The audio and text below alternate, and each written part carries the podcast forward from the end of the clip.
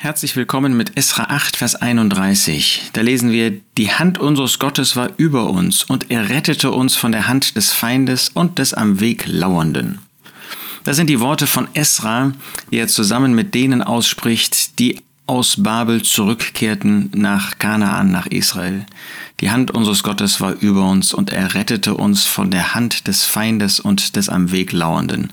Damals war das nicht so, dass man in ein Auto stieg und dann wohlbehalten von Ort A nach Ort B fuhr, sondern ist das eher so, wie das heute noch in manchen afrikanischen und vielleicht auch mittel- und südamerikanischen Ländern ist, wo man nicht weiß, ob man wirklich ankommt, wo man weiß, dass da viele Feinde sind.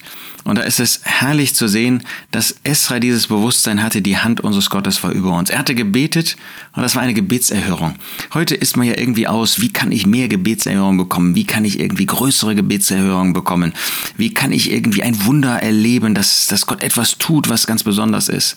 Das ist eine völlig falsche äh, Orientierung, eine völlig falsche Vorstellung, wie Gott handelt. Gott handelt oftmals nicht spektakulär. Das kann er natürlich und manchmal tut er das, das finden wir in Gottes Wort, aber das ist die absolute Ausnahme. Und wer darauf aus ist, der stellt sich selbst in den Mittelpunkt. Wer meint, ich muss jetzt aber erreichen, dass ich mehr Gebete erhört bekomme, der stellt letztlich sich selbst in den Mittelpunkt und nicht Christus. Nein, wir dürfen einfach dankbar sein, wenn wir Tag für Tag den Herrn bitten, uns zu bewahren, dann erlebst du doch Tag für Tag diese Gebetserhörung. So wie Esra sein Leben mit Gott geführt hat. Die Hand unseres Gottes war über uns. Dafür hatte er gebetet. Davon hatte er schon in Kapitel 7 gesprochen. Und jetzt hat er das erlebt. Die Hand unseres Gottes war über uns. Hast du das nicht auch erlebt? Gestern und vorgestern und heute? Wunderbare Gebetserhörung.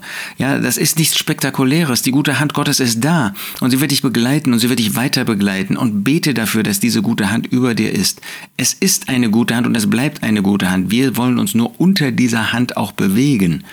Er rettete uns von der Hand des Feindes. Wie oft sind auch wir, jetzt nicht vielleicht äußeren Feinden, aber solchen, die uns nichts Gutes wollen. Wie oft hat der Herr Herr uns geholfen im Beruf, im Haushalt, in der Nachbarschaft, wo es viele Ungläubige gibt, die uns durchaus nicht alle wohlgesonnen sind. Und er hat uns gerettet, auch vor der Hand der am Weg lauernden. Lasst uns in diesem Vertrauen mit dem Herrn weiter vorangehen, weitergehen und lasst uns einfach dankbar sein für jedes Gebet, das der Herr in dieser Weise erhört. Nicht spektakulär, aber schlicht und doch immer wieder neu. Etwas Besonderes, dass der Herr unsere Gebete hört und erhört.